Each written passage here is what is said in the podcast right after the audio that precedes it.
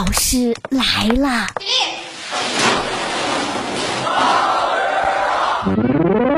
无用消费正在掏空年轻人的钱。商场门口人头攒动自动贩卖机的机身准备运作出货窗口掉落商品。小小的盲盒在震荡人们的好奇心也在蠢蠢欲动。猜不出款式取决于随机选择的未知感只为最后揭晓一刻的情绪买单。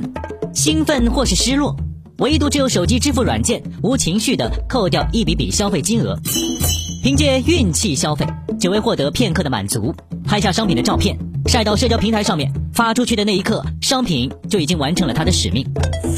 如今啊，消费市场上的万物皆可盲盒，从潮玩到餐饮、文娱，再到彩妆。能称为商品的，都几乎逃不掉被盲盒。消费者强劲的购买力推动潮玩行业发展。二零二零年十二月，头部潮玩企业泡泡玛特在香港挂牌上市，市值一度攀升至一千五百多亿港元。财报显示，二零二一年第三季度，泡泡玛特营收同比增长百分之七十五到百分之八十。咨询机构的报告显示，二零一九年中国潮玩的零售市场规模约两百零七亿元，预计二零二四年。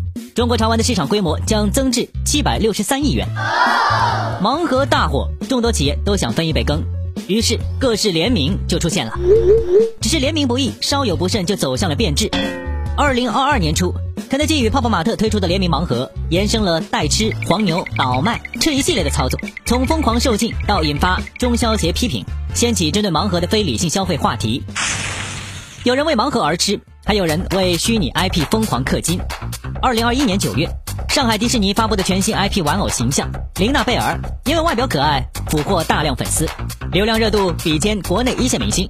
各大电商平台有关的产品周边供不应求，原价两百块钱左右的玩偶被炒到两千元以上，甚至因为延伸真假货鉴真服务以及所谓整容服务。如果说盲盒和琳娜贝尔的消费风潮是因为猎奇与追星，还有一种越来越火爆的消费趋势，更是让人看不懂了。豆瓣上有一个名为“豆瓣丑东西保护协会”的小组十分活跃，组员接近二十二万人。他们分享新买的丑玩意儿，怎么搭配丑衣服，讨论自己做的丑雕塑。小组内无丑不欢，并为所有丑的东西证明。商家看到了商机，关于丑的东西生意兴起。淘宝上，抖音博主拍摄火爆的绿鱼头面具，月销近万件；老虎上山连裤袜。时尚偶包、疯狂外星人抱枕等等，这样的一些丑东西，同样吸引丑味相投的消费者买单。一些独立设计师、国际大牌的丑东西，更是成为香饽饽。丑东西消费趋势引起关注，淘宝甚至评选出了年度丑东西榜单，为年度丑东西颁发奖杯。其中，二零二一年度五大丑东西分别是：仿真人脸口罩、小熊猫花洒、不会碎的镜子、梦幻粉蝴蝶短靴和微笑橘子头套。无论是万物皆盲盒，还是炙手可热的丑东西消费风潮，如今的消费者似乎越来越倾向于购买无用的东西。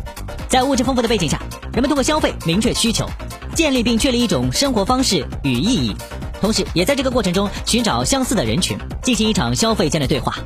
简而言之，就是一部分人通过无用集结找到共同爱好。法国社会学家、哲学家让·鲍德里亚认为，消费者在大众传媒的渲染下。追求商品的象征意义，而抛弃真正的实用价值。半世纪过去，理论依然适用，这不禁令人深思：在消费不断升级的今天，人们真正从消费中获得了什么？